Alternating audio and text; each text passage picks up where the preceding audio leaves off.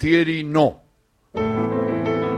Cuando Diego Maradona saltó frente al arquero Shilton y le pasó la pelota con una mano por encima de la cabeza, el concejal Luis Clifton, Luis Clifton, tuvo su primer desmayo en las Malvinas.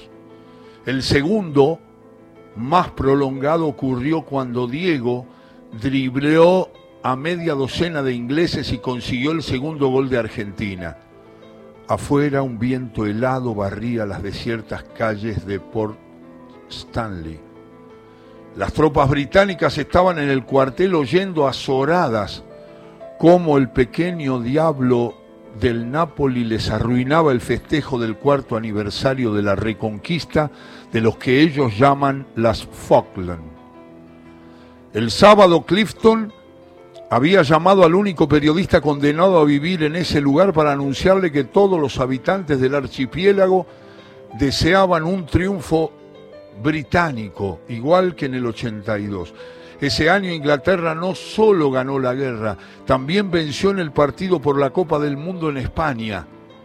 Esta vez fue diferente porque Maradona estaba inspirado con las manos como con las piernas y el árbitro tunecino Ali Benacer era del tercer mundo y no hacía diferencias entre un miembro superior y uno inferior del cuerpo humano. De modo que el concejal Clifton sospechó la conjura y trató de comunicarse con el Foreign Office, mientras yo, desde mi casa de la boca, trataba de llamarlo a él para explicarle que cuando nosotros éramos chicos, los goles con tanta gambeta se anotaban dobles, de manera que el segundo de Diego valía también por el que metió con el puño. Pero no es fácil comunicarse con las Malvinas desde Buenos Aires. En Entel se sorprendieron cuando les expliqué que quería llamar a Clifton y me dieron un número en el que luego de media hora de espera me dijeron que la única manera era hablar por radio a través de las ondas cortas como las Malvinas son territorio de ultramar, el servicio es el mismo que para comunicarse con un barco en medio del Atlántico. La cosa era así. Si yo estaba dispuesto a esperar, la radio lanzaría una señal más o menos desesperada y larga hasta que el adormecido jefe de Port Stanley, de Puerto Stanley, la captara saliera de su estupor y si no había demasiada nieve, corriera a buscar a Mr. Louis Clifton, que estaba desmayado de espanto. Sí, desmayado de espanto. Esto ocurría mientras Bélgica y España forcejeaban para saber quién sería el rival de Argentina en las semifinales. Cuando llegó la hora de los penales, desistí de hablar con el concejal Clifton por temor a provocar un incidente internacional. En las calles de Buenos Aires desfilaban centenares de coches con banderas que reclamaban la devolución de las Malvinas que el general Galtieri perdió del todo en 1982. En los camiones repletos de muchachones que partían de los barrios se cantaba el nombre de Maradona y las radios retomaban un tono chauvinista que habían abandonado desde la capitulación de Puerto Argentino. Estamos entre los cuatro mejores del mundo, gritaba José María Muñoz, el mismo que en 1979 incitó a la multitud que festejaba el título mundial juvenil para que repudiara a la Comisión Interamericana de Derechos Humanos que visitaba Buenos Aires.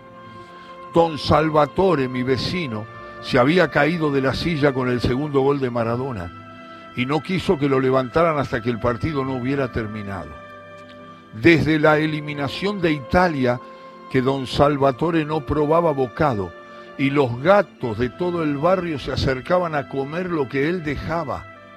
El sábado, con el vértigo de Francia a Brasil, hubo que sacarlo tres veces de la vereda porque los franceses del barrio no toleraban que cantara la marsellesa con la letra de la marcha peronista.